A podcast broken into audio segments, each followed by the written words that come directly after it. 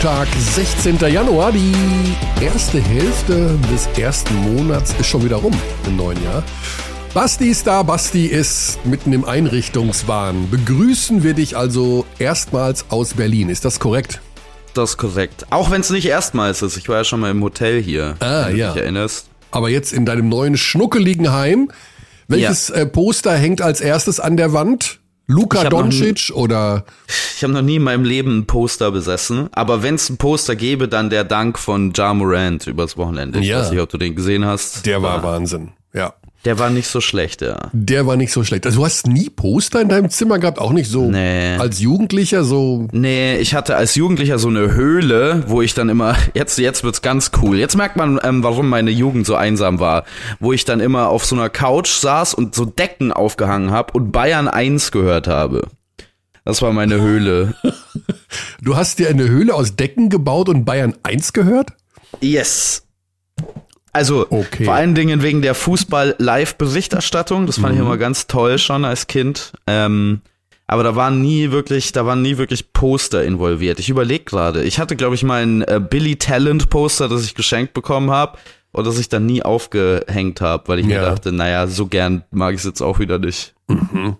Okay, also bei mir hingen sehr viele Poster, muss ich dazu sagen. Was waren deine Poster, Kearney, während ich kurz meinen Kaffee hol?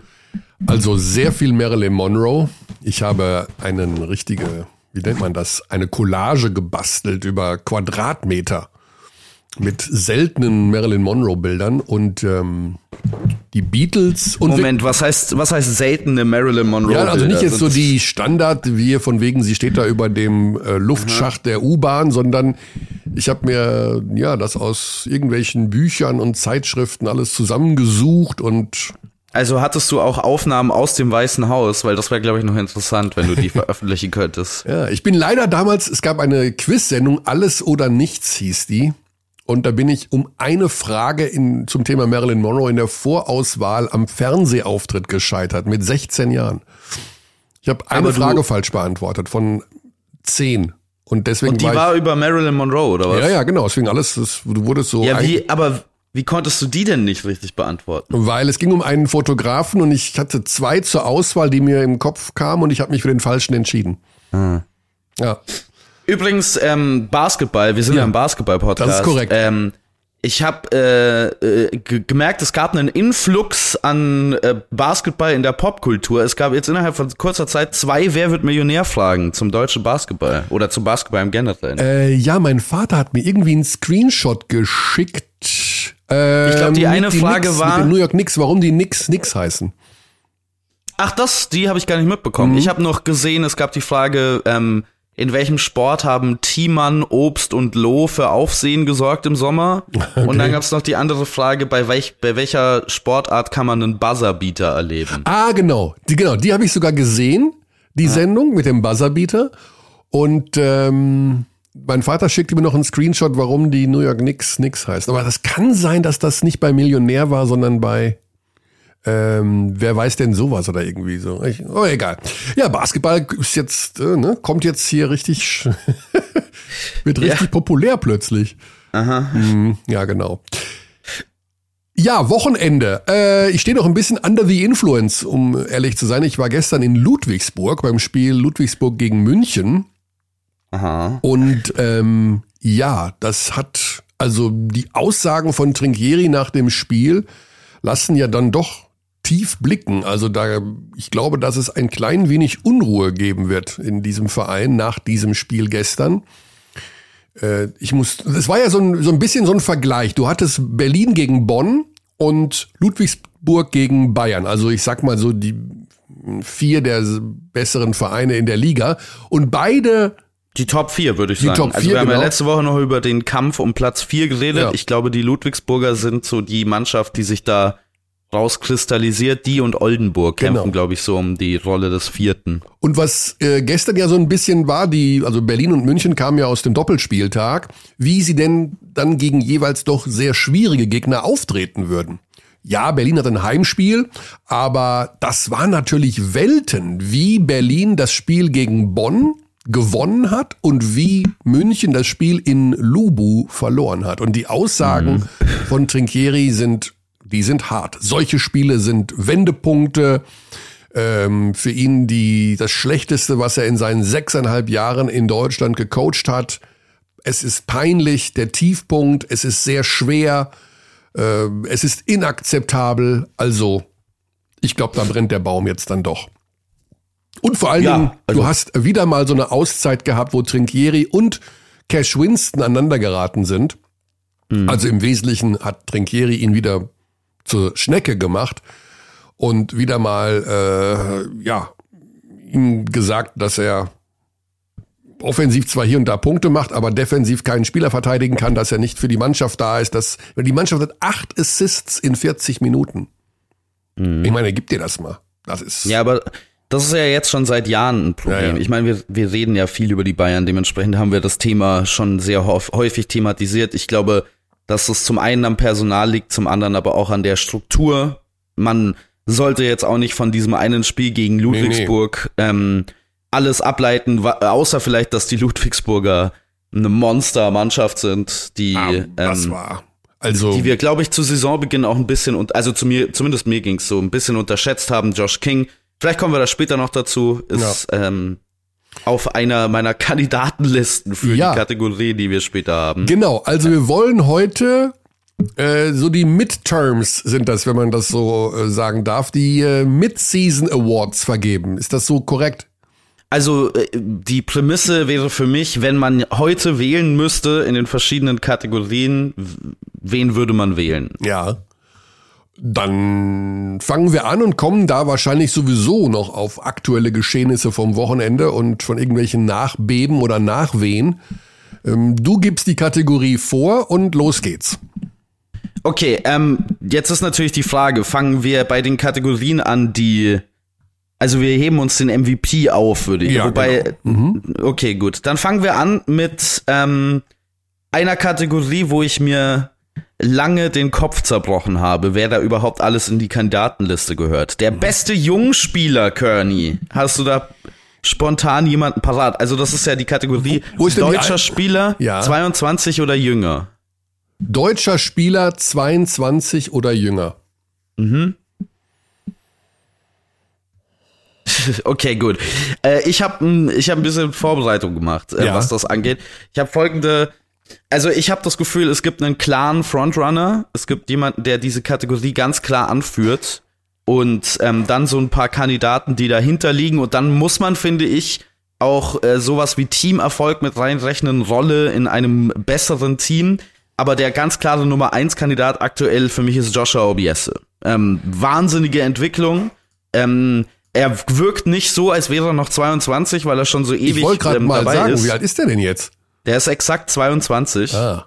Und hat jetzt endlich seine Breakout-Saison, von der wir ja schon so lange äh, fantasiert haben, wenn man das so sagen kann. Also von der wir lange dachten, dass sie kommen würde, hat sich in äh, allen Kategorien verbessert.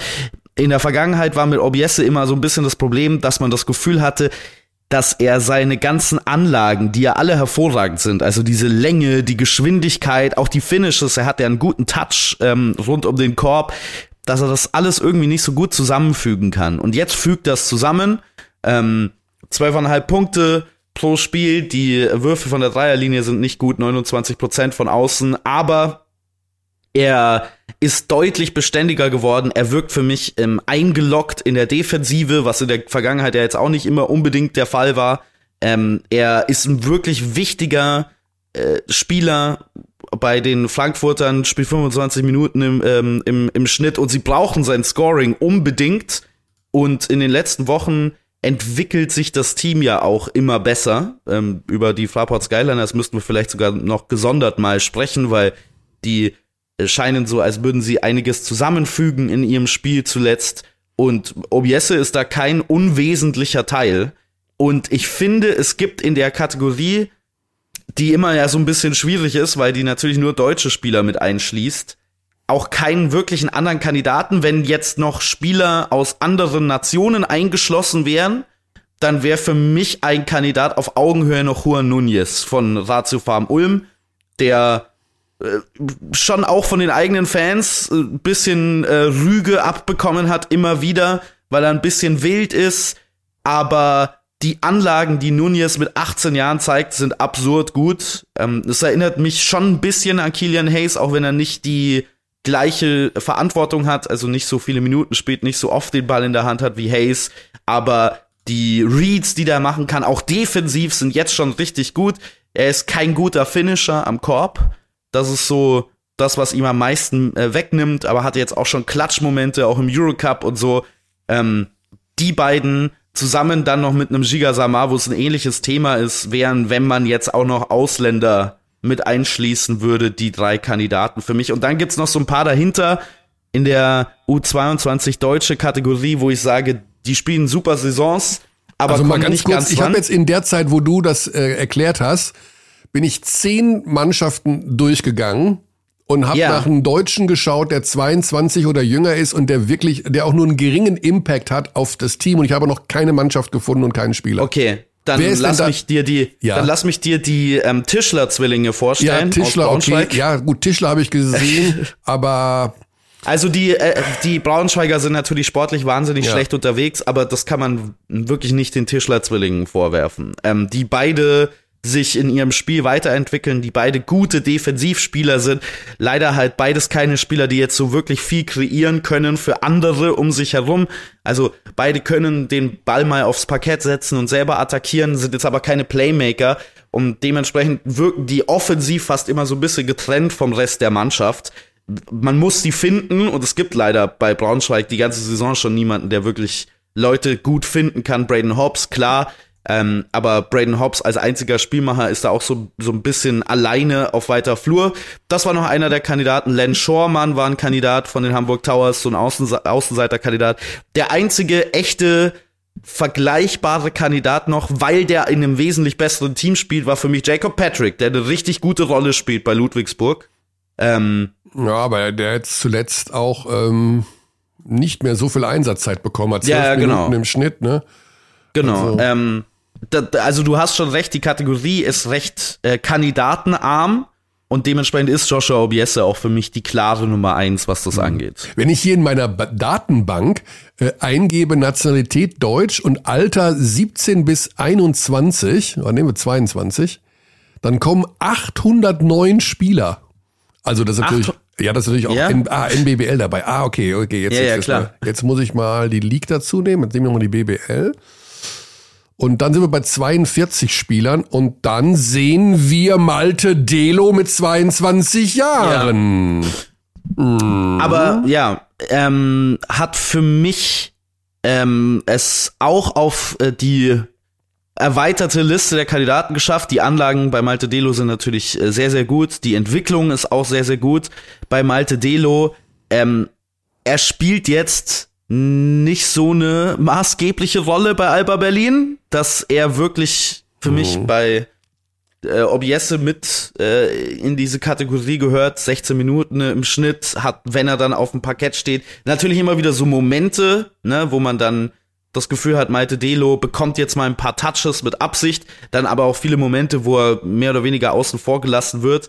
Also, wenn man jetzt rein an der Qualität beurteilen würde, wer ist denn der beste Spieler Deutsch unter 22, dann geh- gehört er auf jeden Fall mit ähm, in diese Kategorie. Aber wenn man, wir bewerten ja die Leistungen der aktuellen Saison und da ist er dann doch einen Schritt hinter ähm, den anderen Kandidaten für mich, ähm, einfach weil er nicht so viel Möglichkeiten, so viel Touches bekommt. Der einzige andere Kandidat, der wirklich noch damit dazugehört für mich, war Bruno Vricic von ähm, den Haklo Merlins Kreisheim, Ja. der auch schwankende Einsatzzeit hat, aber wenn er dann spielt, ähm, doch gute Leistungen abliefert, wie ich finde. Mhm. Ja, in jedem Fall äh, war er ewig verletzt. Äh, Ja. Kommt das so ganz allmählich dahin, wo man ihn vor der Verletzung so gesehen hat. Also galt ja auch als absolutes Supertalent. Genau, ja, Obiese sicherlich eine gute Wahl. Also wenn du aber wählen könntest, du wärst jetzt Sportdirektor von Baskets Berlin Moabit und müsstest Obiese oder Delo verpflichten. Wow. Uff.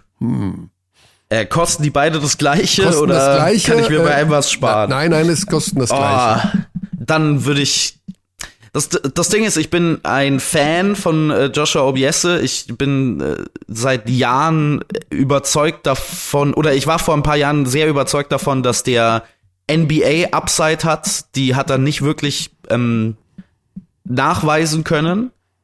Die Anlagen gefallen mir schon immer noch wahnsinnig gut. Mhm. Und ich glaube, wenn du ähm, zwischen den beiden Spielern entscheiden müsstest, dann müsstest du auswählen, für welche Rolle die, äh, du sie denn benötigst. Ich glaube, wenn du einen Rollenspieler haben möchtest, der in äh, manchen Situationen auch mal für ein paar Minuten übernehmen kann, dann ist es Malte Delo, weil der sich in ein System super einfügen kann. Ich glaube, mit dem kannst du kaum was falsch machen. Also egal wer dein Kernspieler ist, Malte Delo passt da irgendwie dazu. Ich glaube, wenn du jemanden suchst, der dir das Spiel macht und dem du, von dem du sagst, ich leg dem den Ball in die Hände und der soll machen, dann Joshua Obiese. Okay. Nächste Kategorie. Okay. Also, ähm, die nächste Kategorie, schauen wir mal, was ist denn noch nicht so spannend? Okay, nicht spannend, überhaupt gar nicht spannend für mich ist Rookie of the Year. Weil es da auch nicht so viele gute Kandidaten gibt und es gibt eine klare Eins und dahinter lang nichts. Also wir ähm, reden von einem Spieler, der das erste Jahr in der BBL spielt oder das erste genau. Jahr Profi ist? Der das erste Jahr Profi ist. Das ist ja immer, also man, das ja gut, zählt also jetzt nicht, wenn man vorher in Finnland war oder so. Das ist die einfachste Entscheidung der Welt. Ja, und zwar? Prentice Hub. Ah, da äh, siehst, siehst du, da ist es. Äh naja, Entschuldigung, also Prentice Hub ist ja wohl eine der Top-Entdeckungen in diesem Jahr. Der Typ spielt in zwei Jahren in Barcelona. Ähm, darf ich dir einen jungen Mann mit dem Namen Mark Smith vorstellen? Von, von der BG Göttingen. Also ja, das sind ja, ja, ja, ja, ja, nein. Nee. Also, also dann ähm, nehme ich, dann nehme ich Hub. Es gibt, ähm, es gibt für diese Kategorie ähm, traditionell ja auch nicht so viele äh, Kandidaten auf hohem Level. Dass man zwei solche Kandidaten hat, ist schon selten. Mhm.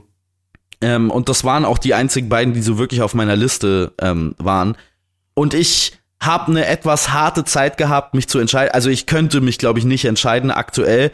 Prentice Hub ist natürlich essentiell für das System bei Ludwigsburg. Äh, das ist der offensive Go-To-Guy. Dasselbe gilt aber auch für ähm, Mark Smith so ein bisschen mit Einschränkung, weil der natürlich noch Harald Fly an seiner, ähm, an seiner Seite hat, die da beide ähm, wahnsinnig viel Verantwortung übernehmen. Ich finde, Mark Smith spielt eine fantastische Saison. Sein Inside-Finishing könnte noch ein bisschen besser werden, aber ein, ein großartiger Shooter, der e-, eben auch so ein Spieler ist, von dem ich mir vorstellen könnte, dass er in so viele Systeme passt. Er macht auch defensiv ähm, sehr, sehr viel Gutes ist ein wahnsinnig unterschätzter Rebounder, ähm, liefert dir von allem so ein bisschen was, beziehungsweise in manchen Kategorien sogar viel. Und Prentice Hub, und da habe ich tatsächlich so ein bisschen die Unterscheidung dann gemacht, auch wenn die minimal ist. Prentice Hub war halt verletzt, hat vier Spiele weniger als Mark ja. Smith. Und wenn man, also für mich sind diese beiden Kandidaten sehr nah zusammen. Und dementsprechend ist das dann so ein bisschen Zünglein an der Waage für mich. Und ich würde eher Mark Smith vorne sehen, aktuell. Die Mutter von Mark Smith hat 1100 Punkte auf dem College erzielt. weißt du, wie das gerade gewirkt hat? Wie so eine AI, die so Fun Facts raushaut von Zeit zu ja. Zeit. Und äh, seine Schwester spielt Softball. Ja, Gut. Das auch nochmal zur Erklärung. Und er kommt aus Illinois. Okay. Ich finde das immer ganz spannend, wo die so alle herkommen. Mhm. Ja. Hast du noch einen Fun Fact zu Illinois vielleicht? So ein ein Fun Fact zu Illinois. Nee, also ich war noch nie. Doch, Chicago ist Illinois, ne? Genau. Yes. Dann war ich doch schon mal in Illinois. Mhm. Aber sonst weiß ich nicht. Da gibt es den großen See, aber ich guck noch mal eben, wo Prentice Hub herkommt. Oh, der hat mir gestern wieder gut gefallen. Der, aber da bin ich auch wirklich ähm, biased, weil ich den, immer wenn ich ja. den sehe, spielt der großartig und ähm, super, gestern auch sieben Assists gegeben gestern und äh, ja, ich finde, der, der hat richtig gute Anlagen. Also der spielt nicht wie einer, der gerade äh, vom College kommt. Definitiv nicht. Ja, dasselbe würde ich aber auch von Mark Smith behaupten. Ja. Ähm, der, ähm, ja, also das sind die beiden ja, klaren Kandidaten absolut. für mich. Ähm, da gibt es jetzt nicht ja. so viel. Das nicht so viel, was da noch ranreicht. Der einzige All, ich habe noch einen besten Almost Rookie. Jemanden, der eigentlich als Rookie zählen sollte, aber es nicht tut. Till Pape. Ja, ist für mich so ein, also der hat noch, der hat so ein paar Spiele in der Ja. BWL ja absolviert für Ulm, hat natürlich dann in der Pro A gespielt. Dementsprechend ist er auch da disqualifiziert, aber der Schritt nach oben, äh, bei Till Pape, ähm, der, also der, ich hätte nicht erwartet, äh, vielleicht, äh, Almost Rookie ist ein bisschen äh, falsch, weil er natürlich schon viele Spiele auch in der zweiten Liga gemacht hat. Aber äh, die Entwicklung ist bei ihm ähm, eine wahnsinnig gute für mich. Äh, deswegen wollte ich ihn hier nennen. Und deswegen ähm, würde ich auch direkt zur nächsten Kategorie anschließen. M- Most Improved Player. Wer hat den größten Schritt nach vorne gemacht, Kearney? Ja, da habe ich heute in meiner Twitter-Timeline noch einen Artikel gefunden von einem, der uns, glaube ich, hört. Ich weiß es gar nicht. Und ähm, der hat den Namen Leon Kratzer ins Spiel gebracht. Mm, Ja, also Leon Kratzer ist auf jeden Fall improved. Das, glaube ich, ist überhaupt gar keine Frage. Most improved. Mm, Also wenn man ganz ehrlich ist, ja, das ist natürlich, das ist, der wird jetzt nicht gewinnen in dieser Kategorie. Nee, nee, ich nehme ihn nicht. Also ist es Quatsch, was ich Wen? jetzt sage. Nee, nee, Wer, nee, wen, nee. Ich, wen äh, wolltest du nennen? Doch, ja. sag, sag, schmeiß einfach mal Kandidaten raus. Das ist nein, nein, weil ja, Urteilsfreie Zone. weil ja eigentlich auch ein TJ Shorts nochmal einen Sprung gemacht hat. Okay. Ne? Aber der ist natürlich jetzt in einer anderen Kategorie wahrscheinlich weit vorne. Ähm, ansonsten, wen hätten Das macht auch gar, macht auch gar nichts, denn Leon Kratzer war bei mir auch auf der ähm, Liste für Mhm. Most Improved Player, ist aber auch in einer anderen Liste später noch bei mir ganz weit vorne. Also Ja, wir können, man kann sich auch doppeln, das ist auch in Ordnung. man kann sich doppeln, okay. Ähm, aber wenn ich nach Bonn gucke, das ist ja ganz interessant, weil da gibt's gleich mehrere Most Improved äh, Kandidaten für mich. Und der größte Most Improved Kandidat bei den Telekom Baskets Bonn ist Jeremy Morgan für mich. Ja, Jerry Ähm, Morgan ist Die, die Rolle leider ist, verletzt jetzt, aber ja. äh, absolut. Also er war ja schon immer so ein Kandidat, wo ich schon in Kreilsheim gesagt habe, äh, den darf man auf gar keinen Fall aus dem Auge verlieren. Ich hatte damals ein Gespräch, ich habe damals mich mit Isalo in Kreilsheim darüber unterhalten und habe Isalo gefragt, sag mal, dieser Jeremy Morgan, äh, der ist ja Euroleague, oder nicht? Und da sagt er so ungefähr, ja, erzähl's keinem weiter. Also er hat irgendwie, ist er so immer unter diesem Radar geblieben und äh, in diesem Jahr natürlich, jetzt ist natürlich super Mist, dass er, ich glaube, der ist sogar noch ein, zwei Monate draußen oder sowas, ne?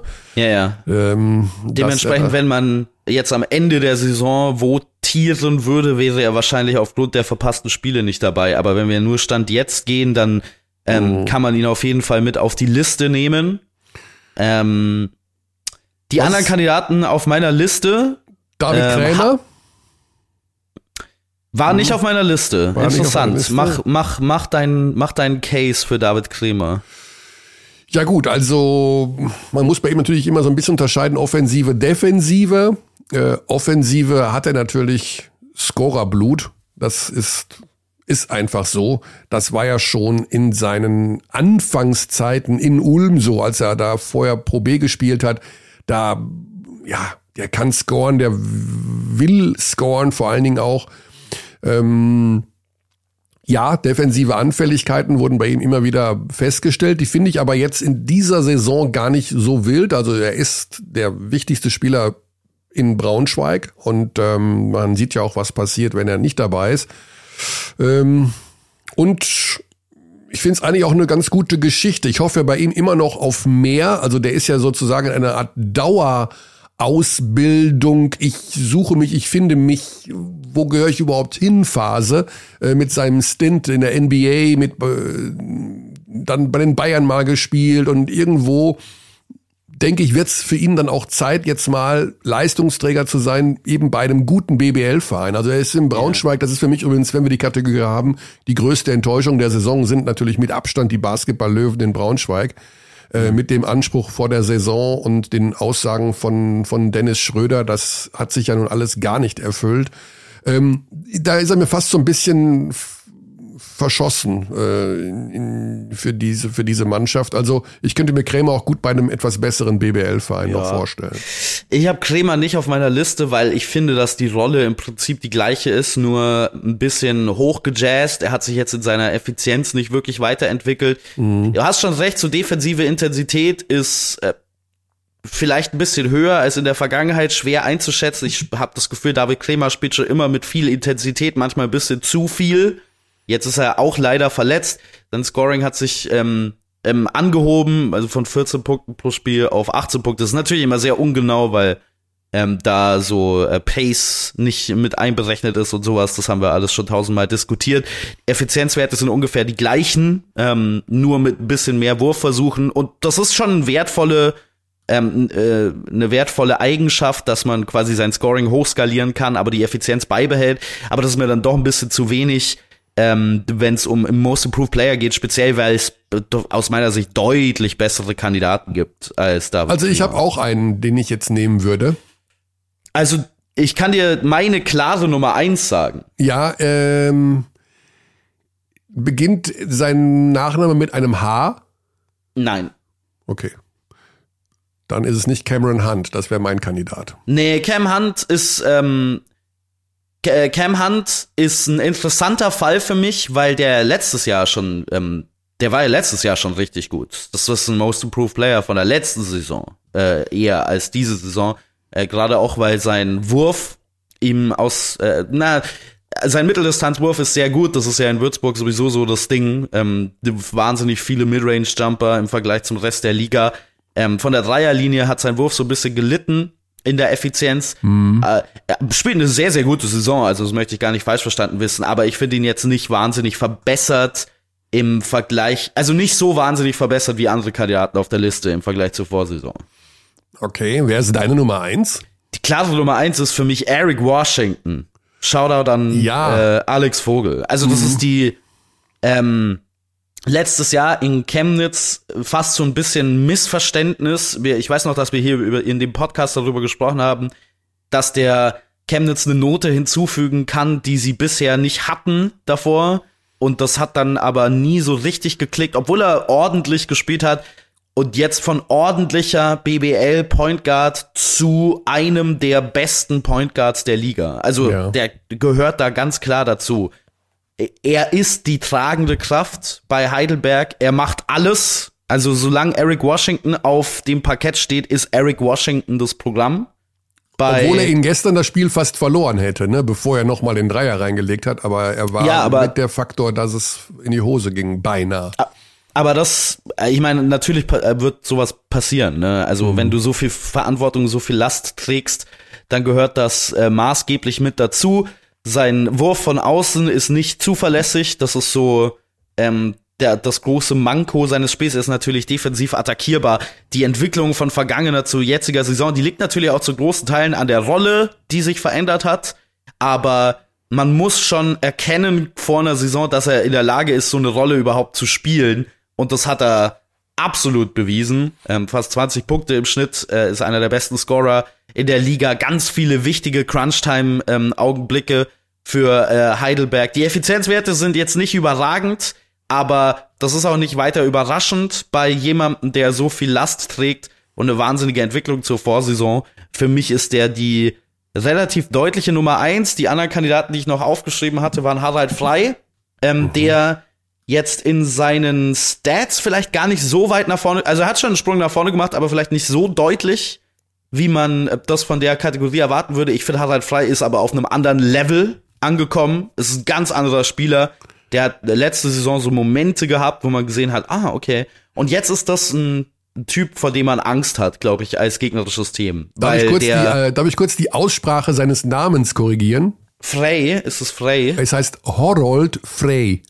Horold Frey. Mhm. Ich, ich habe ich hab, hab es immer falsch gesagt. Siehst du, danke. Ja. Ähm, ja, tatsächlich ähm, habe ich mir auch mal einmal, man hatte mal, ich habe Harald Frey gesagt und dann äh, bekam ich irgendwann zu hören, äh, nee, nee, Horold Frey. Horold Frey. Horold Frey, okay. Mhm. Ähm, das war noch einer der Kandidaten für mich auf der Liste, weil der eine ganz andere Bedrohung geworden ist für mich, macht alles offensiv. Ähm, Obiesse, den wir vorhin schon genannt haben, äh, gehört auch auf die Liste, genauso wie Alan Pjanic von Ja. den EWE Baskets Oldenburg. Speziell nach diesem Wochenende. Also, ja, vielleicht ein Kandidat für den Most Improved Player dann in der zweiten Saisonhälfte, wenn der so weiterspielt. Also bei Washington muss man sagen, ja, nach dem Ausscheiden von Lamont Jones ist er, glaube ich, auch der Topscorer der Liga momentan, ne? mit 19,7, wenn ich das richtig sehe. Ja, ja, genau. Dann ist das natürlich absolut legitimiert, Basti. Eric Washington. Ja, und äh, das war clever gedacht von den Heidelbergern, äh, weil sie gesagt haben, der hat einfach in Chemnitz nicht in dieses System gepasst, aber bei uns passt er rein und da baggern jetzt wohl auch schon andere Teams dran rum. Insofern ähm, mal schauen, wie sich das da äh, weiterentwickelt. Aber gestern hatten sie natürlich, also das war Glück gegen Bayreuth. Aber gut, so ist es halt. Crunch-Time, wenn man die so spielt wie Heidelberg, dann glaube das dritte oder vierte Spiel, was sie jetzt da noch irgendwie Crunch-Time. Kings. Die Crunch-Time Ja, die- Kings. Die Frage bei Wer wird Millionär, wo kann man hingehen, um einen Buzzerbeater zu sehen? Da hätte die Antwort auch nicht Basketball heißen sollen, sondern Heidelberg. Heidelberg, Also, ja. ja.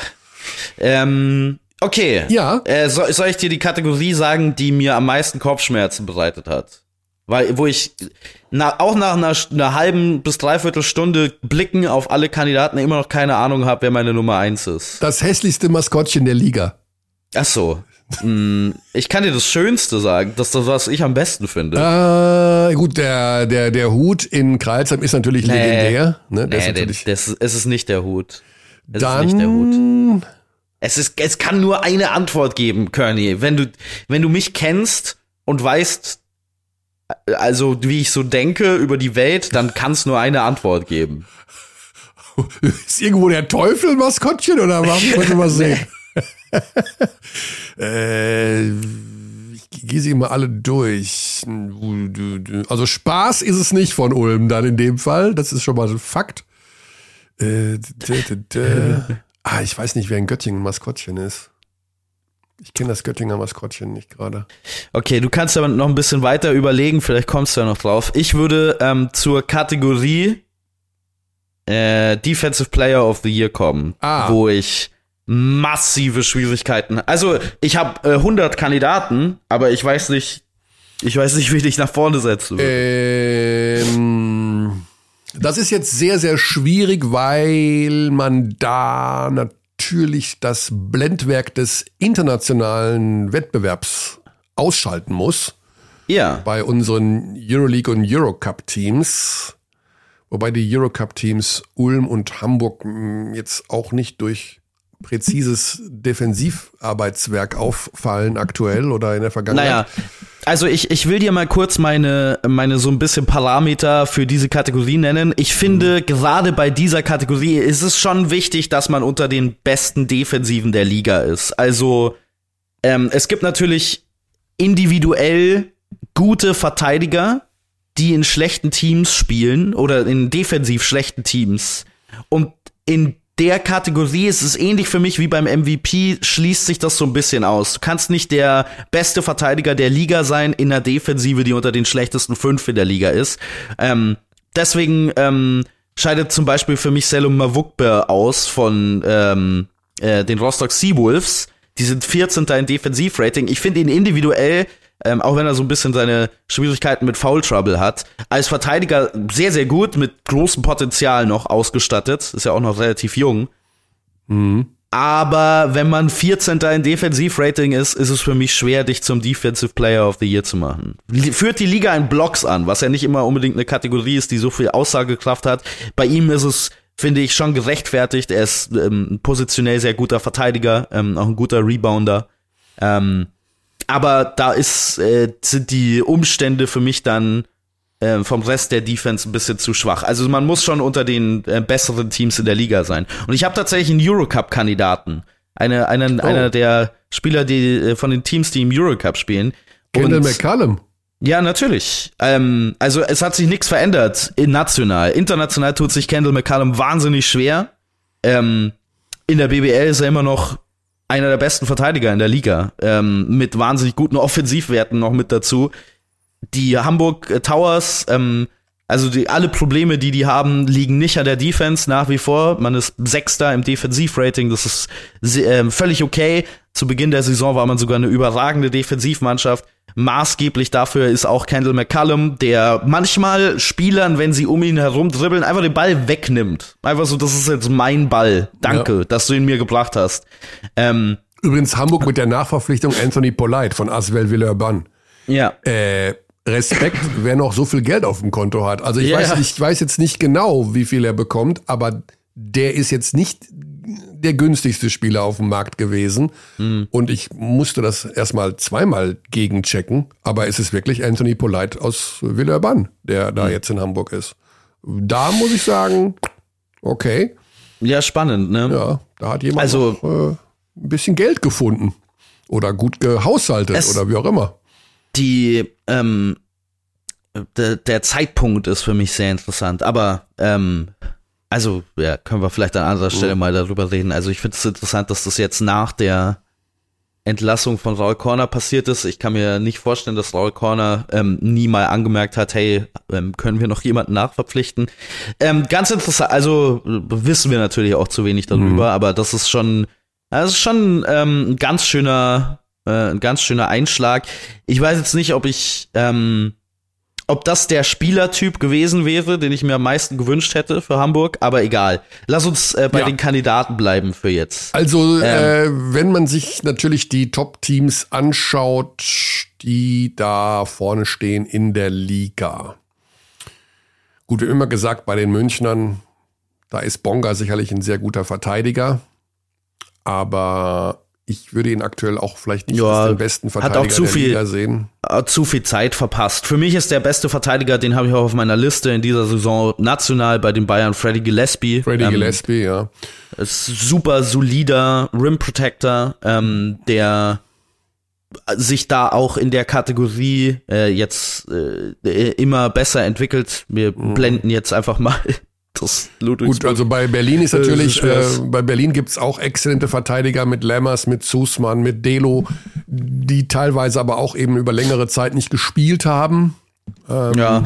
Der Nummer 1 Kandidat für äh, Berlin war für mich auch ein bisschen Jalen schwer, Smith. weil die sich weil ja. die sich natürlich ihre Spielzeit alle aufteilen, waren Zussmann und äh, Olindi. Das sind ja. für mich die den Go-To-Kandidaten Luis Olindi mit überragender Defense gegen TJ Shorts ja. äh, gestern. Das ist, immer, das ist immer die Geschichte. Wenn du jetzt sagen würdest, okay, du musst dich entscheiden, ob du jetzt für deine Defensive einen Kendall McCallum haben willst oder einen Jalen Smith oder einen Luis Olindi, dann nehme ich natürlich den Berliner, muss ich ganz ehrlich sagen. Ja, ist sagen, natürlich ne? die Frage wieder, was du genau brauchst und ja, was ja. du genau möchtest. Ne? Aber Luis Olindi ist, äh, es ist schon schwer zu argumentieren gegen Luis Olindi, wenn man sich den Typen ja. einfach mal anschaut. Auch wenn seine ähm, Wingspan, wie er uns ja schon mal verraten hat, nicht so lang ist, wie sie im Internet gelistet ist. Die Arme fühlen sich trotzdem ähm, unendlich lang an.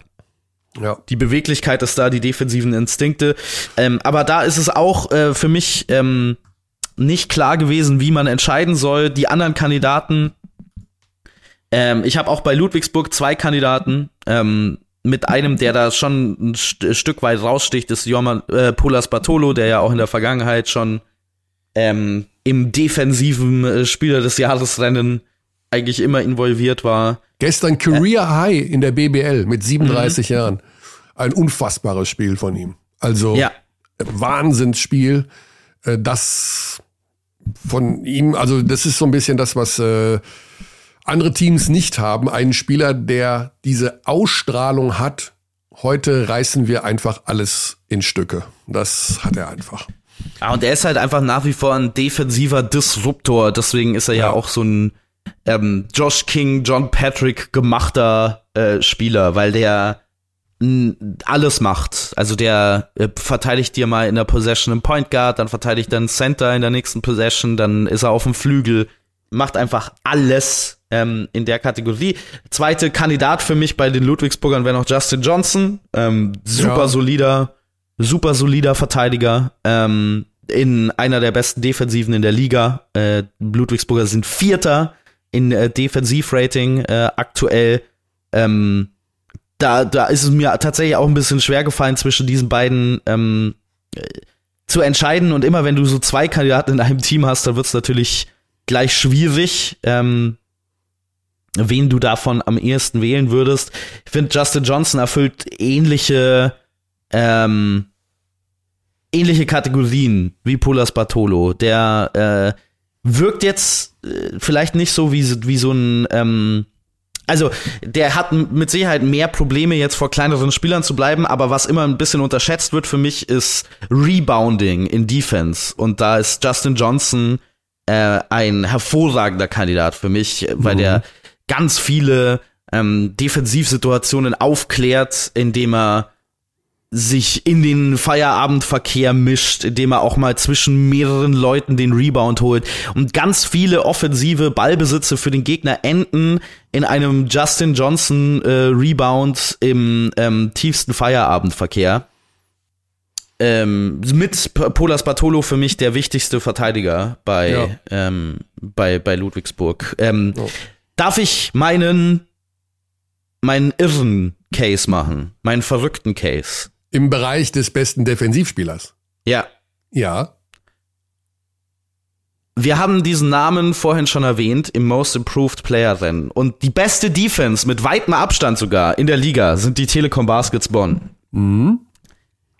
Nun ist es bei den Telekom Baskets Bonn, wie wir schon öfter in diesem Podcast auch besprochen haben, so, dass vieles über Teamgefüge funktioniert. Also, dass es da nicht wirklich so jemanden gibt, den du jetzt jedem auf dem auf den Hals hetzt und sagst, verteidig du mal den Point Guard, verteidig du mal den Point Guard. Am ehesten Carsten Tada noch, aber der hat zu wenig Spieleanteile für mich, um ihn da wirklich auf die Liste zu nehmen. Aber was ist der Kern dafür, dass Bonds Defense so gut funktioniert, obwohl sie das offensive Brett zu crashen, dass sie die Offensiv-Rebounds bekommen. Und das ist eine interessante Art, über Defense nachzudenken, dass du einen gegnerischen Fastbreak oder schnelle Angriffe damit unterbindest, dass du sie erst gar nicht zu einem Fastbreak kommen lässt, indem du zweite Chancen holst. Und dementsprechend Defensive Player of the Year Kandidat und vielleicht mein Lieblingskandidat aktuell, Leon Kratzer. 2,7 Offensiv-Rebounds pro Spiel. Und so instrumentell wichtig für wie also wir haben ja mit ähm, Thomas Isalo gesprochen darüber, dass das ja eigentlich paradox ist, wenn man so hart auf Offensiv-Rebounds geht, dass dennoch die Transition Defense die beste in der Liga ist. Das schließt sich eigentlich aus. Und Leon ich hab vor allem Quatsch erzählt. Das sind 3,8 Offensiv genau, Rebounds. Ja. In, der Champions League, in der Champions League sind es 2,7, in, der, genau. in der BBL sind es 3,8 offensiv. 3, also 3,5 habe ich hier stehen, aber mhm. äh, ich habe auch gerade noch mal aufgemacht, weil ich mir dachte, hä, waren das nicht mehr? Ähm, der ist sehr extrem wichtig für die Art und Weise, wie dieses Defense-System, auch wenn es sich komisch anhört, vielleicht weil es Offensiv-Rebounding ist, wie das funktioniert bei den Bonnern. Ist da äh, klar der beste Spieler.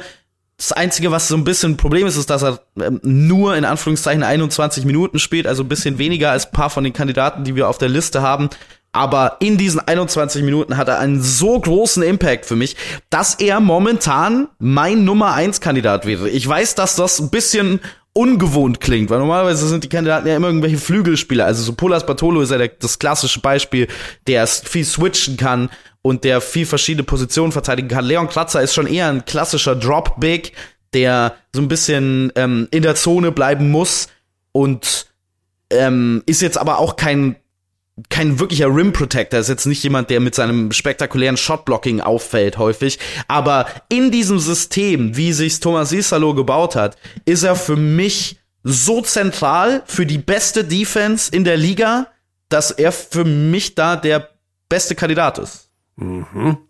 Okay, ja, also, also er ist der beste Offensiv-Rebounder der Liga. Genau. Ja. Und das macht ihn für mich zum Kandidaten für den besten Verteidiger. Ich weiß, viele Leute werden den Kopf schütteln, aber das ist meine, das ist jetzt meine Logik, weil ich keinen, weil ich aber auch keinen anderen super klaren Kandidaten gefunden habe bei anderen Teams. Ich finde, Alim Pjanic gehört auch noch auf die Liste von den Oldenburgern. Äh, wenn mhm. immer der auf dem Platz steht, dann ähm, äh, werden gegnerische Offensiven zerstört weil der, der, der mit seinen Armen einfach überall rumfliegt und jedem im Gesicht ist und ähm, wirklich alles schwer macht offensiv, ähm, solange er da irgendwie involviert ist. Ich würde gerne auch noch die beiden Tischler-Zwillinge hier mit draufnehmen. Ähm, von dem Tabellen 18. ist es natürlich ein bisschen schwierig. Die Defensive ist allerdings nicht das Problem bei den Braunschweigern. Das ist ganz klar die Offense. Defensive war über längste Zeit der Saison solide bis gut.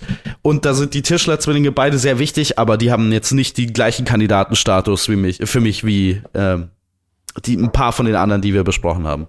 Übrigens der zweitbeste Offensiv-Rebounder der Liga ist Tanner Leisner. Ja. Ist auch interessant.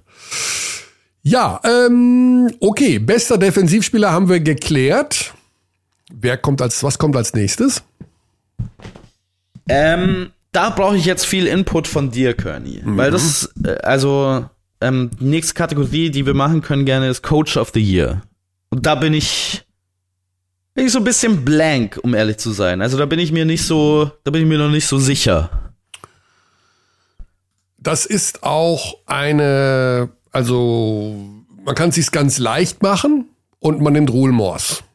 Ja, das Aha. ist äh, Göttingen ist das Überraschungsteam der Liga und wenn du ein Überraschungsteam bist, dann nimmst du den Trainer und dann sagst du, der hat einen guten Job gemacht. Und das Zweite, was da noch hinzukommt, ist so ein bisschen dieses ähm, Gefühl bei Ruhl Mors, dass er vielleicht doch immer noch so ein bisschen unter dem Radar läuft, dass das vielleicht doch ein besserer Trainer ist, als äh, viele wahrhaben wollen und dass er da dieses Projekt in Göttingen jetzt durchzieht und da kommen viele Sachen zusammen. Also da kann man sich jetzt leicht machen. Ähm, und eben auch vor dem Hintergrund, mit welchem Budget die arbeiten, also was die für einen Kader aufgestellt haben. Ähm, und jetzt stehen sie da auf Platz 5, äh, 10-5 in der Bilanz der sticht so ein bisschen heraus. Wenn du jetzt noch ja. das ganz große so ein bisschen rumgucken willst, wer noch das Maximale aus seinen Möglichkeiten macht oder was, das ist natürlich, du kannst wieder sagen Isalo, weil er da einfach ja. eine, eine, eine, natürlich eine, eine, eine, tolle Philosophie hat und äh, die, also, die, die Baskets Bonn ja komplett auf links gezogen hat in dem Zeitraum, wo er jetzt da war. Das wären so, aber er war letztes Jahr Coach of the Year, das muss ihn nicht davon ausschließen, es nicht nochmal zu werden. Genau. Insofern, ähm, ja, auch so ein bisschen stilprägend. Ne? Also auch wenn wahrscheinlich Medien und Menschen wie wir da immer so ein bisschen zu beitragen, weil wir natürlich auch ein hohes Maß an so ein bisschen Identifikation schaffen wollen, damit man sich in diesem ganzen Dschungel an Menschen und Spielern und Ansätzen zurechtfindet. Aber es stimmt ja schon, dass er da ein bisschen was geprägt hat. Also Isalo sicherlich auch ein Kandidat. Also Isalo und Morse würde ich jetzt da als die beiden Kandidaten rausnehmen. Okay, ich habe äh, noch folgende andere Kandidaten. Ich habe Josh King bei den MHP Riesen Ludwigsburg, ähm, der einen wahnsinnigen Umbruch, äh, von dem niemand so genau wusste, wo es hingeht, wahnsinnig gut gemanagt hat bisher. Aus meiner Sicht. Mhm. Und dann ist mein anderer Kandidat Sascha Filipowski. Absolut, ja. Also auch das hatte ich noch mal so ein bisschen versucht zu thematisieren, äh, bevor ich bei meinem letzten Würzburg-Spiel war und habe auch noch mal mir die Vita von ihm angeschaut und äh, auch mit ihm vor dem Spiel gesprochen, was so seine Philosophien sind, seine Ansätze sind und äh, was so Filipowski-Style ist, also Dinge, die die er extrem Wert legt, egal wo er arbeitet und da kann man sich mit ihm auch sehr gut drüber unterhalten. Also für ihn ist das alles immer auch sehr teamorientiert und ähm, er will eigentlich niemanden groß herausheben. Und äh, ja, klar, also er kommt sicherlich auch vom defensiven Ansatz so ein bisschen, aber das spürt man jetzt in Würzburg auch nicht unbedingt. Also die schmeißen das Ding ja auch ordentlich vorne rein. Ja. Also das ist sicherlich ein Kandidat, äh, wo ich auch sagen muss, ja, lässt man gerne mal so äh, im Schatten stehen, weil ne, kleinerer Verein und äh, unbekannterer Name des Trainers und äh, aber der war schon bei größeren Clubs und er hat, und das muss man sagen, mit seiner Ankunft da auch eine Erfolgsserie hingelegt. Mhm. Also da ist vom ersten Tag an was passiert. Und in dieser Saison, sie stehen jetzt bei 8-7, äh, die haben einen Kinderetat. Also da hat die Gruppe 4b meiner Kindertagesstätte hier in der Ammerstraße in München-Sollen einen größeren Jahresetat für Bauklötze als die Würzburg Baskets für Spieler. Das ist Wahnsinn, wie, also ich, Würzburg und Heidelberg sind nach meinen Informationen die kleinsten Etats. Das ist Wahnsinn. Wie, wie mit wenig Geld die da auskommen müssen. Haben noch nicht mal einen Namenssponsor, der ihnen auch 800.000, 900.000 äh, kostet im Jahr, also beziehungsweise nicht jetzt nicht zur Verfügung stehen. Hm. Ähm, irre Geschichte. Also vor dem Hintergrund muss ich sagen, sehr gut zusammengestellt, auch wenn sie eine kleine Rotation fahren. Sie haben ja vier Spieler, die im Grunde alles machen und 30 ja. Minuten spielen. Aber das musst du erstmal hinkriegen und dafür Willi Filipowski finde ich auch äh, in jedem Fall. Er hat natürlich nicht diese, ne, also Isalo hat natürlich noch eine andere Aura, so eine andere Präsenz und Filipowski ist doch keiner, der jetzt, ähm, wo man jetzt als Spieler vielleicht so vor, vor zu Kreuze kriecht, weil der einen unheimlich, also Isalo ist groß und hat eine starke Ansprache und Filipowski ist etwas kleinerer Mensch mit eher ruhigeren äh, Worten, die er wählt, beziehungsweise kann er nicht, einer nicht so lauten Stimme. Und das macht ja beim Trainer schon immer auch was aus. Ne? Also du hast ja bei, bei äh, Jeko Obradovic auch diese, dieses Gefühl, ja, das ist ein Trainer, weil der was darstellt, aber eigentlich brüllt der nur am lautesten. Ne? Ja klar hat der 92 Mal die Euroleague gewonnen, aber was verstehst du, was ich meine? Also es gibt ja manche Trainer, die haben einfach so eine gewisse Aura und den nimmst du einfach diesen Führungsanspruch ab. Buff. Das ist so. Und wenn der dich zusammenscheißt, dann weißt du, du solltest besser mal hinhören. Da gibt's solche mhm. Typen, gibt's ja. Ne? Jasikevicius ist ja auch so ein Beispiel. Also wenn der dich anschaut, dann hast du ja das Gefühl, äh, der frisst gleich deine Mutter auf und er wird einen guten Grund dafür haben. Er, er soll das tun. Also weißt du, du du hast einfach so viel Respekt vor denen ähm, und deswegen glaube ich, dass da Isalo auch noch mal eine andere Ausstrahlung hat und ähm, da so ein bisschen chefiger noch rüberkommt als die beiden anderen Kandidaten.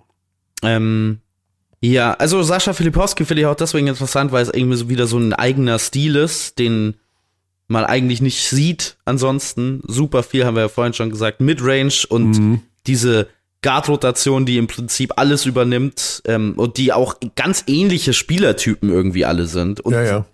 das so zusammenfügen zu können, ist schon was Besonderes. Der letzte verbliebene Kandidat auf meiner Liste war noch Pedro Calles, ähm, den man nennen muss, finde ich, weil er konstant beweist, dass er einer der besten Coaches der Liga ist. Ähm, Oldenburg, auch die, deren ähm, Zukunft vor der Saison, wenn wir uns erinnern, war unsicher und er hat sie wieder zu dem Team gemacht, das man äh, kennt. Wir sind jetzt Vierter in Net-Rating, liegt vor allen Dingen daran, dass die Defensive ähm, sehr stabil ist, auch die Offensive ist unter den Top 5 in der Liga und einfach als Stabilisator reinkommen und, und das dann so wieder zusammenzufügen, das darf man schon auch nicht unterschätzen. Ähm, und dementsprechend bin ich auch noch ein bisschen ähm, ratlos, weil die Telekom Baskets Bonn, die sind jetzt auf Tabellenplatz 2 abgerutscht. Ähm, natürlich mit der Niederlage gegen Alba Berlin. Aber die waren ja bislang so dominant in dieser Saison. Die haben ein Net-Rating von 17,7. Über 100 Ballbesitze mhm. sind die Telekom Baskets Bonn 17,7 Punkte besser als alle anderen Teams in der Liga. Das ist unglaublich. Ja, ja ähm, das ist schon stark. So eine Dominanz mit so einem außergewöhnlichen Spielstil aber mit einer also, sehr großen Abhängigkeit von einem Spieler. Nimmst ja, du ihn TJ Shorts? Ja, da bin ich mir nicht mal so sicher. Ich bin mir nicht mal so sicher. Ja. Also TJ Shorts ist natürlich prägend. Ähm, das ist ja auch bei Design. Aber wir haben ja in dieser Saison bei Bonn auch schon Spieler rein und rauskommen sehen aus der Rotation, Verletzungen hier, Verletzungen da und das macht keinen Unterschied. Die spielen einfach genauso weiter. Ja. Ähm, okay. Ja, Was haben wir denn ähm, noch? Wie viele, wie viele Kategorien hast du denn überhaupt noch? Ja, ich weiß, ich habe bestimmt eine Kategorie übersehen, ähm, die äh, gewählt wird. Aber ähm, was haben wir denn noch übrig? Ähm, nee, wir haben nur noch nur noch den, die Königskategorie. Nur noch den MVP. Ja.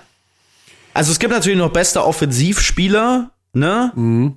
Was für mich immer ein bisschen, also der beste Offensivspieler und der MVP deckt sich in meinen Bewertungen immer ja. relativ.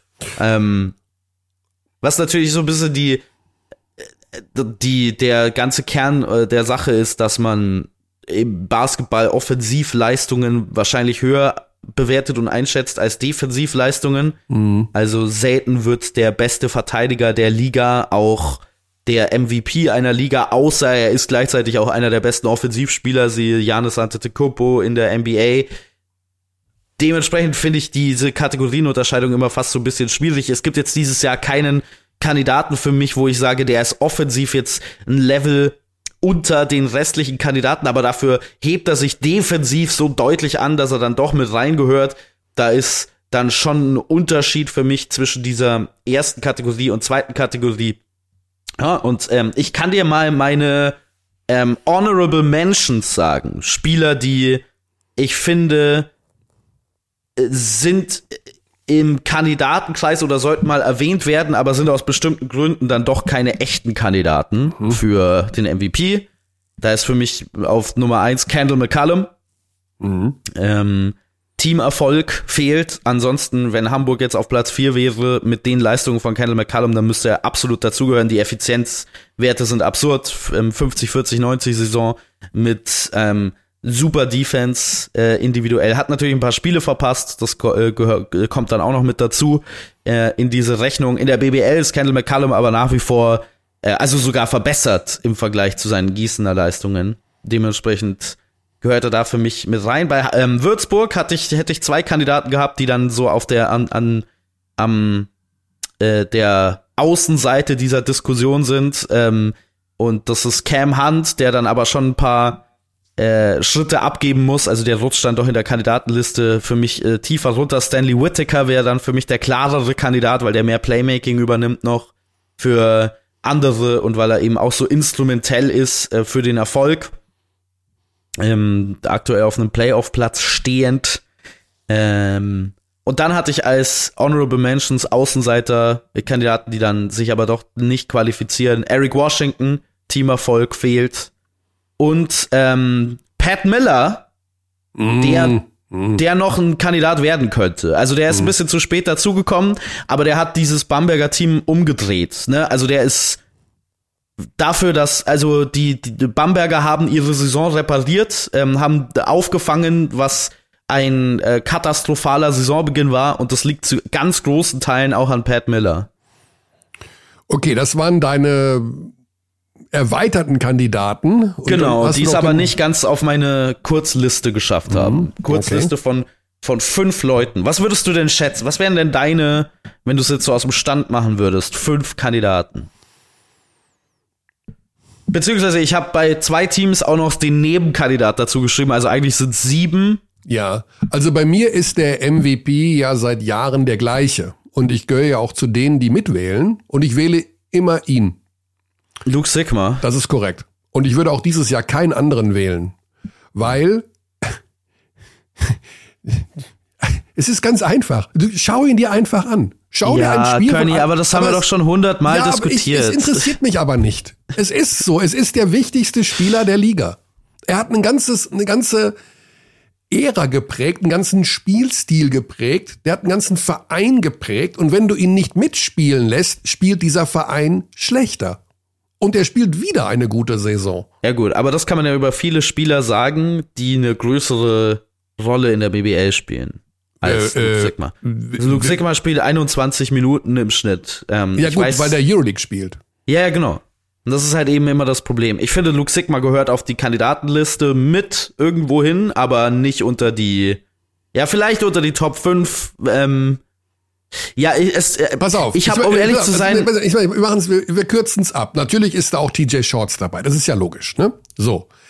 Jetzt frage ich dich. Du bist der Sportdirektor der Baskets Berlin. Nein, aber das ist doch, nicht die Frage. Nein, nein, nein, doch. Nein. Der Name Luke Sigma fällt ja auch gar nicht.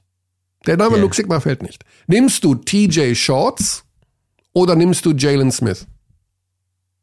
Äh, das ist aber nicht die Frage, Curdy. Doch, die, aber das, das ist die Frage, nicht, die ich dir gerade stelle. Aber wir fragen nicht nach dem besten Spieler ähm, in der in einem theoretischen ähm, Nein, luftleeren La Raum, sondern nach der besten Leistung individuell einer Saison. Aber beantworte doch meine Frage. Wenn du Sportdirektor wärst und müsstest einen Club aufbauen, nimmst du TJ Shorts oder Jalen Smith, wenn die ja, beide die gleiche Kohle wieder, kosten? Wieder stark darauf an, was ich möchte von einem Spieler. Wenn ich jemanden möchte, der extrem viel für andere kreiert. Dann TJ Shorts, wenn ich jemanden möchte, der Offball spielen kann ähm, und dann aber auch in Crunchtime-Situationen mal ähm, selber sich was kreiert, dann Jane Smith. Ähm, ich finde nicht, dass die vom Niveau so weit auseinander liegen, dass man da jetzt eine klare, ich nehme immer den. Nein, nein, nein, nein, nein. Nur weil ja natürlich TJ Shorts die MVP-Wahl zu diesem Zeitpunkt gewinnen würde, sie wahrscheinlich auch gewinnen wird, wenn er so Gott will und hoffentlich auch unversehrt bleibt. Und er ist natürlich dein Kandidat für den MVP. Ja, er ist natürlich die klare Nummer eins. Ja, genau. Ähm, bei ihm muss man halt das Gespann Jeremy Morgan mit dazu nehmen, weil Jeremy Morgan eine absurde Saison spielt. Also auch 50, 40, 90 Effizienz mit sehr, sehr guter Defense. Mhm. Also ähm, das Problem halt jetzt die Verletzung, dementsprechend äh, fällt er da so ein bisschen ab. TJ Shorts ist aber der zentrale Knackpunkt dieser Offensive, der besten Offense der Liga. Wahnsinnig hohe Usage Rate. Ähm, Apropos Most Improved Player, Sebastian Herrera. Wenn man jetzt ja, das, das ist ein bisschen schwierig für mich, weil er, weil er auf dem Level ja schon mal war. Ja, ja, aber jetzt zum, zum gleich zum letzten Saison jetzt, ne? Ja, aber ja, ich, ich sehe deinen Punkt, aber für mich kann jemand, der schon mal so gespielt hat, dann eine schlechte Saison hat, dann wieder so spielt, mhm. ähm, ist nicht wirklich ein Kandidat nee, nee, zum Most Ja, ja.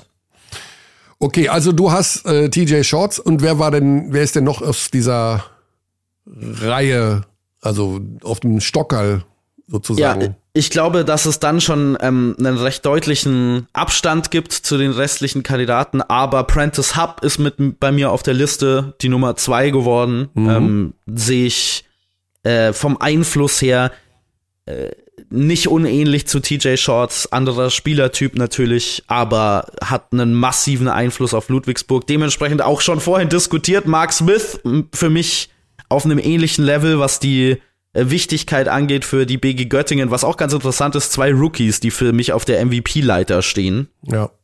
ähm, dann ein Spieler, über den gefühlt nicht viel geredet wird, aber der wahnsinnig wichtig ist für eine der besseren Mannschaften in der Liga, äh, Dwayne Russell, der einfach äh, irgendwie sehr, sehr gut ähm, eine ganz ähnliche Rolle zu TJ Shorts spielt, wenn auch nicht mit ganz so hoher Usage.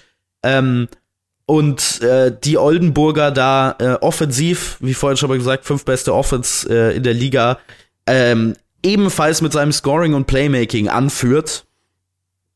Ähm, und da ja eigentlich genauso zentral ist fast wie TJ Shorts für ähm, die Bonner. Reden wir ein bisschen wenig darüber. Dwayne Russell nach, nach äh, seinen Jahren, in denen er nicht in der BBL war, hat nochmal einen wahnsinnigen Schritt nach vorne gemacht, finde ich, als insgesamt, als Gesamtpaket. Die Anlagen waren alle äh, früher schon da und den äh, zeigt er jetzt bei den Oldenburgern. Ähm, äh, dementsprechend ist er da für mich unter den Top 4. Und dann hatte ich noch so einen Kandidaten, den ich einfach mal in die Top 5 geschrieben habe, der könnte jetzt kontrovers sein, der könnte jetzt für ein bisschen Ärgernis sorgen ähm, weil man sich vielleicht die Frage stellt, hat der da wirklich was verloren? Aber Derek Alston Jr., das ist stark beeinflusst vom Saisonbeginn noch der Rostocker, mit seinem Gesamtpaket an, was er dem Spiel hinzufügt und wie wichtig er ist für die Rostocker nicht nur offensiv, sondern auch mit seiner unglaublichen Länge defensiv. Ich habe vorhin schon mal gesagt, Rostock keine gute Defensivmannschaft, dementsprechend muss man ihm da ein paar Punkte abziehen. Aber ist ein wahnsinnig junger Spieler, der ähm, die Kernlast des Scorings trägt, ähm, zusammen mit Jaron Lewis natürlich an seiner Seite bei den Rostock Seawolves, der zwar ganz schöne Lows hat, also wenn Derek Alston Jr. einen schlechten Tag hat, der ist ja noch sehr jung, dann merkt man, oh, der hat heute einen richtig schlechten Tag. Die Highs bei ihm sind aber so spektakulär, dass man den, finde ich, hier in diesen erweiterten Kandidatenkreis mit reinnehmen mhm. muss. Okay, ja, da waren noch einige interessante Aspekte dabei. Also, wir haben ja gerade mal Halbzeit, noch nicht ganz Halbzeit in der Liga. Ähm, da kann ja noch vieles passieren. Nachverpflichtungen wird es noch geben. Ludwigsburg wird noch nachverpflichten. Kreilsheim hat einen neuen Point Guard nachverpflichtet. Da bin ich mal ein bisschen gespannt. Ähm, ich bin nächsten Samstag in Kreilsheim beim Spiel äh, mhm. gegen Lubu. Äh, was genau die Geschichte dahinter ist, weil, korrigiere mich, wenn ich jetzt falsch liege, aber sie haben jetzt drei Point Guards. Und ich weiß ja. nicht, Livingston ist ja jetzt nicht ein Kandidat, den du rausstreichst aus dem Kader oder war es das jetzt für den? Also keine Ahnung. Keine Ahnung. Also ich glaube, dass man ähm, sich von Otis Livingston äh, auf jeden Fall mehr erwartet hat. Äh, so, viel, so viel kann man, denke ich, sagen, ohne sich zu weit aus dem Fenster zu lehnen. Ja, das denke ich auch. Also ähm, mal sehen, ob der da bleibt oder nicht. Äh, jedenfalls haben die einen neuen Point Guard und dementsprechend kann sich, kann sich auch äh, über die Saison können sich ja noch viele Sachen äh, verändern. Also ich bin noch mal äh, tatsächlich bin ich gespannt, was die Münchner machen. Ich glaube, das kann auch so nicht weitergehen. 11-4 in der BBL, ähm, eine negative Bilanz in der Euroleague. Äh, Chemnitz habe ich auch eigentlich ein bisschen ja, die kommen ah, jetzt so ein bisschen, aber. Ja, Chemnitz spielt eine, äh, Chemnitz spielt eine gute Saison. Ja, die haben auch erst zwölf Spiele, die haben auch noch, die müssen noch ja, einiges ja. nachholen, die hatten, also die, die hängen ja noch hatten zurück. halt wieder den Corona-Horror zu Saisonbeginn und nachdem, oh. wir haben ja, ich habe damals von so einer Schutzphase gesprochen für die ja. für die Spieler und nach diesen zwei Wochen oder was dann vergangen ist, ich glaube, da war eine Länderspielpause noch und seit dieser Länderspielpause sind die ähm, wieder sehr, sehr gut. Also das ist ein Team, das gerade so ein bisschen unter dem Radar läuft, weil es jetzt tabellarisch noch nicht so dasteht, was ähm, wie die eigentliche Leistungsfähigkeit ist. Ähm, und dabei stehen sie aber ja schon im, in den Playoff-Rängen. Die werden noch massiv kommen, aus meiner Sicht, in der zweiten Saisonhälfte. Äh, vielleicht ist es auch ein bisschen ähm, eine Übersicht äh, oder, eine, oder ein Fehler, dann die jetzt aus diesen Awards so ein bisschen rauszulassen. Der Sieg gegen Ludwigsburg zum Beispiel war wahnsinnig überzeugend. Ähm, also spielen eine äh, grundsolide bis gute Saison. Mhm. Und ich glaube, das wird in der zweiten Saisonhälfte nur besser werden. Ja. Wer ist denn jetzt das hässlichste Maskottchen? Das hässlichste, mein Lieblingsmaskottchen hast, hast, hast du gefragt. Ach so, ich das hab, hässlichste. Äh, das, ja, was, wir können ja in beiden Kategorien noch wählen. Ich weiß gar nicht, wer das hässlichste Maskottchen ist. Also das hässlichste Ahnung. ist in Würzburg. Was das ist das Würzburger? Dieser, das weiß ich nicht, was das darstellen soll. Das hat so einen großen Wasserkopf und ähm, ich kann da immer gar nicht hingucken. Also ich äh, finde das ganz, ganz gruselig. Also das, ist, das kann bleibende Schäden verursachen, wenn man da länger als fünf Sekunden hinguckt. Guck mal, ob ich ein Bild finde. Und Ach, das Ding. Ah ja.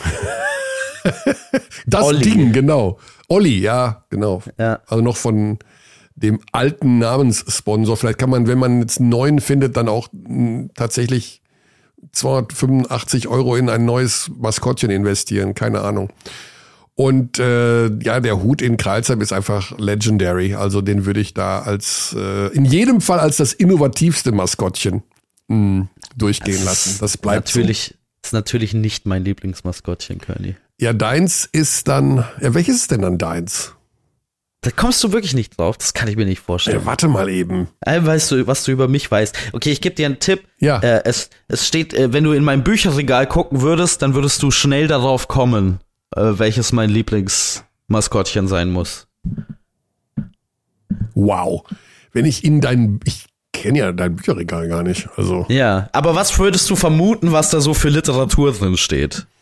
Wir haben schon über äh, Horkheimer also und Adorno Sch gesprochen Sch hier. Schopenhauer. Also äh, jedenfalls negativ, oh. negativ und tragisch.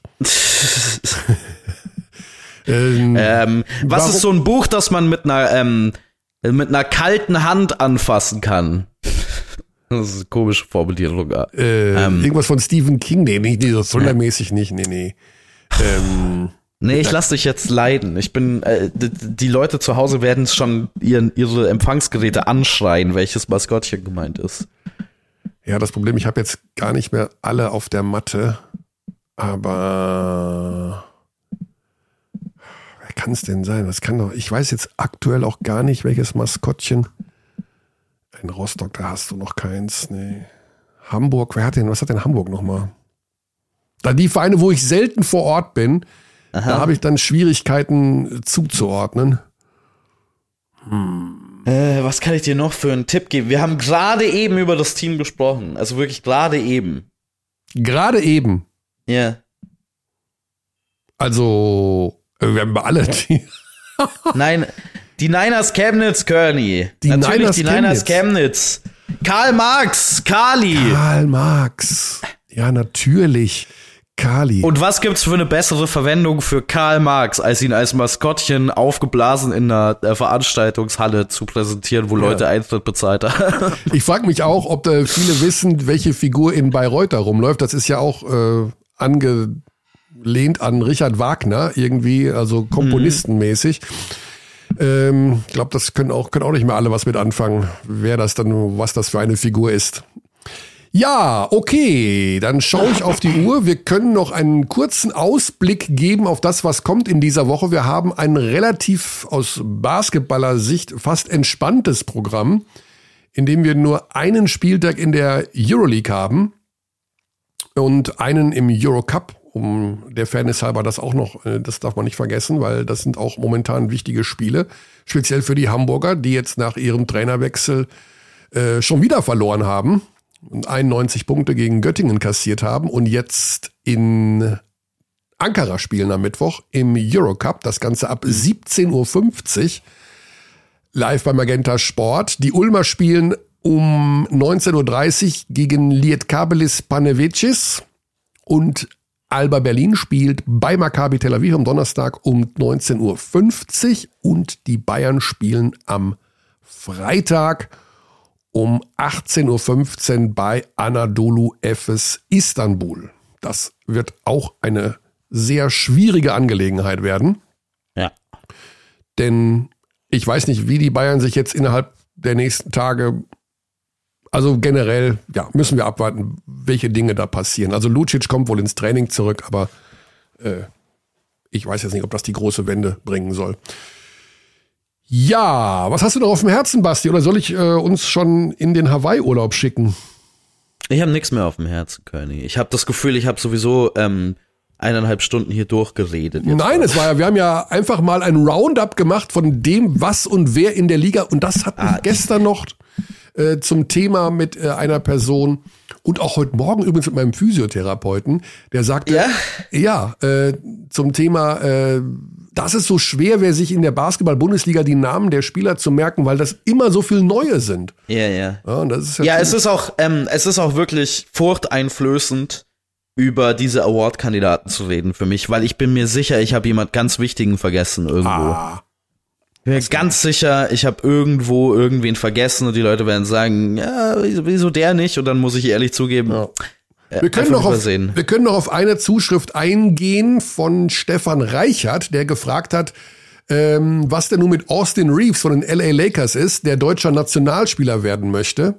Und yeah. wie denn unsere Meinung dazu ist, der hatte wohl, der hat wohl, einen, oder der kann einen deutschen Pass bekommen oder er hat schon yeah, einen, yeah. weil seine Großmutter äh, deutsch ist. Genau. Äh, was unsere Meinung dazu ist, ähm, also meine Meinung zu diesen eingedeutschten Spielern habe ich hier schon hundertmal kundgetan. Ich bin kein Freund davon. Und ähm, es ist aber so, dass du pro Nation einen da mitspielen lassen darfst. Äh, ich weiß es nicht. Also ich glaube, wir brauchen den nicht, um ehrlich zu sein. Uh. Mm. Ja. Austin Reeves ist ein fantastischer Basketballer. Ja. Leute werden überrascht davon, wie gut er ist. Er ist natürlich ein bisschen overhyped, weil er so ein, bei den Lakers spielt und es gibt immer so einen 80% Bonus auf wie gut du gesehen wirst. Aber das ist ein sehr, sehr solider NBA-Flügelspieler mit äh, mhm. fantastischen Defensivanlagen, 24 Jahre jung, der sich ähm, einen ganzen Schritt nach vorne entwickelt hat, speziell als Finisher innen, ähm, mit so Zug zum Korb in der Offensive, super abschließt, sein Dreier entwickelt sich.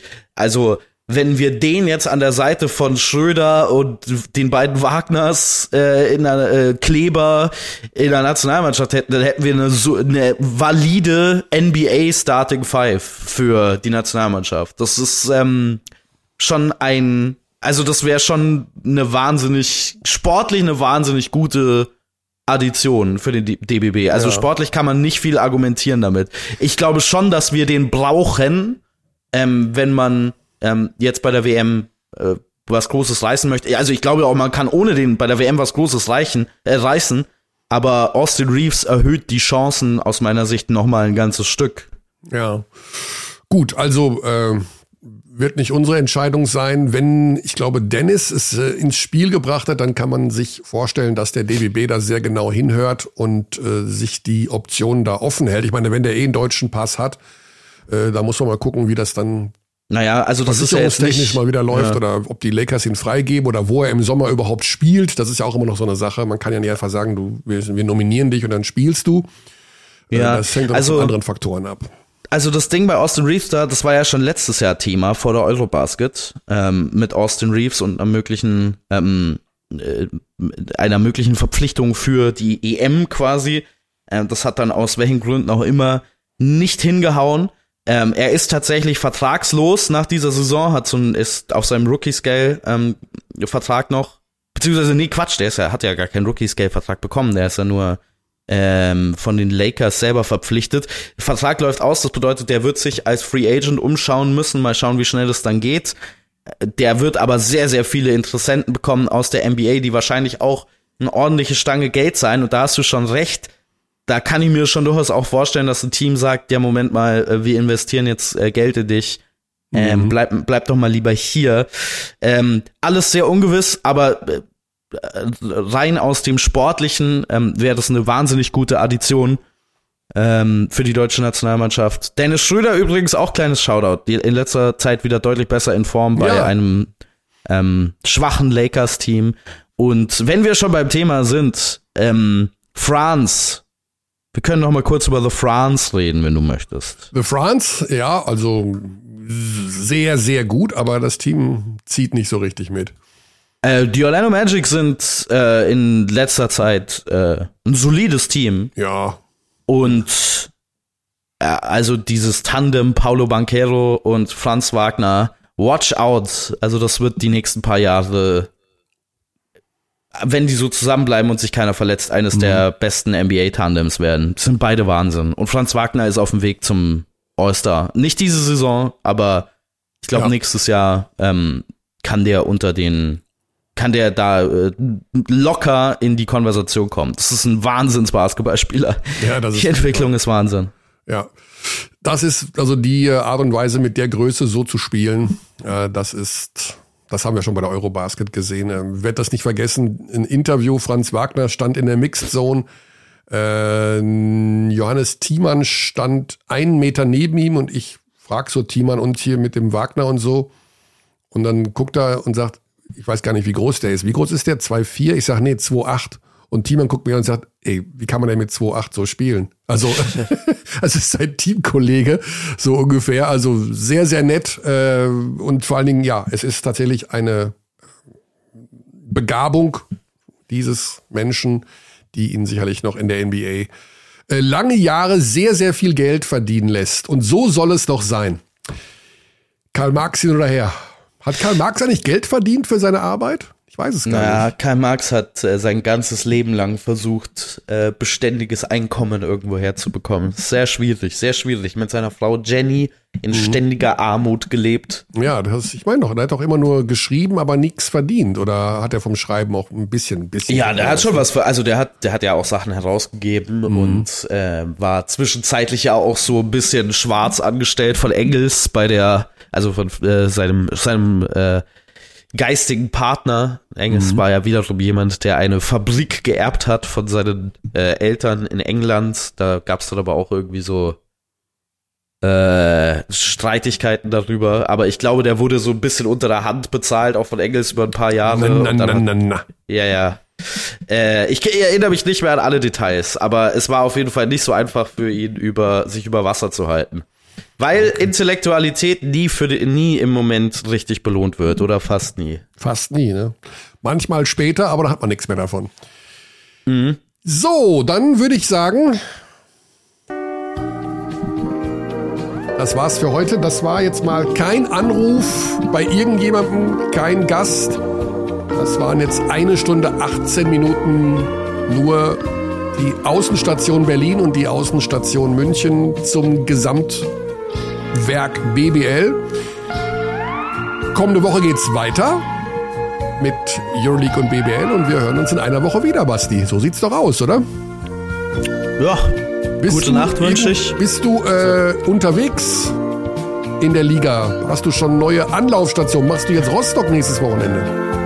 Äh, nächstes Wochenende nein, aber ah. demnächst dann in, in Berlin. Ich ah. habe äh, schon einen Anruf von äh, Georg Schneider bekommen, was wir dann zum Bonn-Spiel machen wollen. Und dann habe ich so nach einer Viertelstunde gesagt, du Georg, bist du dir sicher, dass ich das kommentiere? Und er so, ach so, nee. Okay, gut. Alles klar, Grüße gehen raus an alle und wir sagen bis nächste Woche. Cheerio und äh, kein weiteres Verabschiedungswortspiel, denn wir wollen die gute Laune von Basti heute nicht weiter malträtieren. Tschaußen. We treat people here with complete respect. This is Germany.